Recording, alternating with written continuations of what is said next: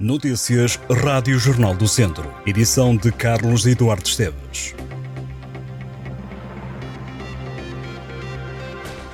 O presidente do Académico de Viseu, Mariano Lopes, confirmou em conferência de imprensa que o Académico vai mesmo fazer o estágio de pré-temporada na Alemanha entre 6 e 15 de julho. O quartel-general academista ficará a uma hora de Munique. Questionado sobre se o estágio na Alemanha foi uma das divergências que levaram ao fim da relação entre Jorge Costa, o antigo treinador do Académico, e o clube, Mariano Lopes foi taxativo e disse que foi feita uma história com Jorge Costa que já teve um ponto final. Na sala estava presente o novo treinador do Académico Viseu, Vítor Martins. Quanto a reforços, o presidente do Académico garantiu nada poder dizer, mas deixou uma certeza: para já não há qualquer intenção de vender jogadores. O presidente academista assumiu que o investimento no estádio do Fontelo poderá condicionar o investimento no plantel. Mariano Lopes quer que o Académico tenha no futuro dois ou três campos próprios, mas reforçou que é preciso ter calma, afirmando que tem tido com o presidente da Câmara de Viseu um diálogo que tem permitido encontrar soluções. Sobre a equipa de sub-23, o presidente do Académico esclareceu que está a ser finalizado um protocolo com Santa Combadão.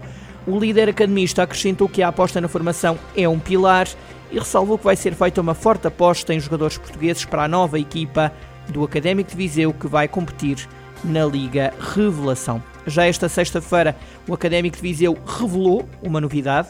Ricardo Janota é o novo treinador de guarda-redes da equipa principal para a próxima época. O treinador Vítor Martins lidera uma equipa de nove profissionais, dos quais destaca Ricardo Janota, antigo dono das balizas do Académico de Viseu, que agora treinará os guarda-redes dos vizienses. Janota, de 36 anos, que em entrevista ao Jornal do Centro disse estar a preparar-se para o final de carreira, avança agora para um desafio profissional novo. Na equipa técnica liderada por Vítor Martins está ainda o nome de Gil Oliveira, que se mantém na equipa técnica como treinador adjunto.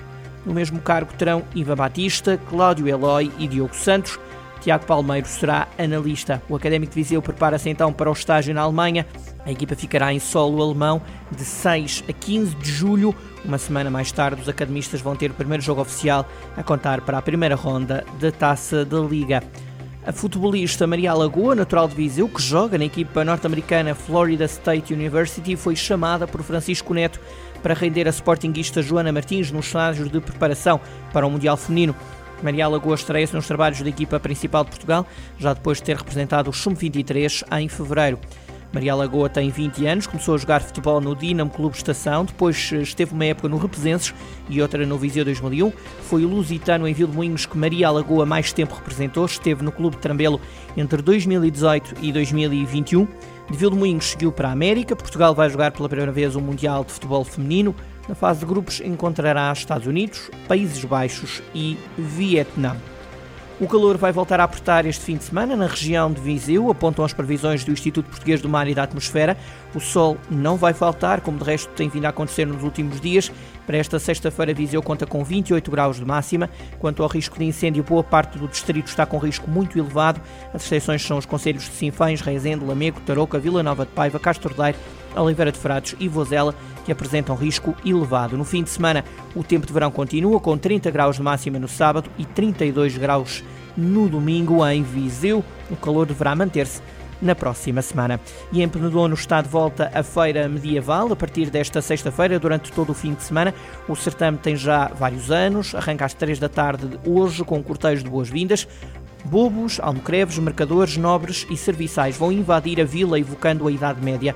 Na programação estão previstos vários espetáculos de teatro e de artes circenses e recriações, incluindo uma ceia medieval, marcada para sábado nos Passos do Conselho, onde os comensais são convidados a degustar uma emenda característica da época medieval e a assistir a momentos de animação. A figura do Madriço, Dom Álvaro Gonçalves Coutinho, uma das personalidades mais históricas ligadas a Penedono, será evocada em duas reconstituições históricas.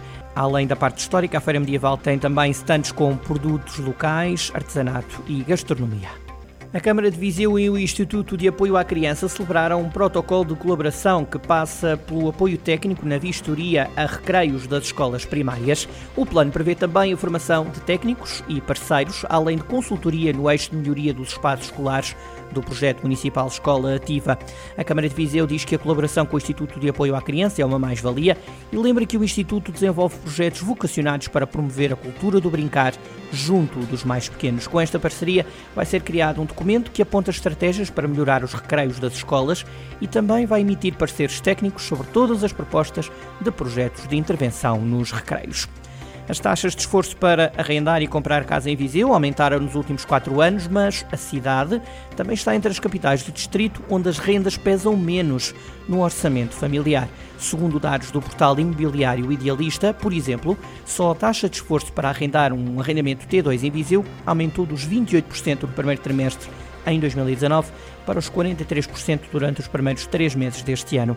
A cidade teve um dos maiores aumentos da taxa neste período a nível nacional, em 15%, está apenas atrás do Porto, Funchal, Viana do Castelo e Setúbal.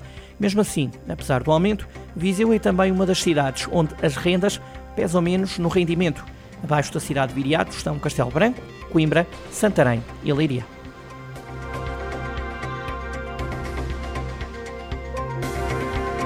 Estas e outras notícias em jornaldocentro.pt.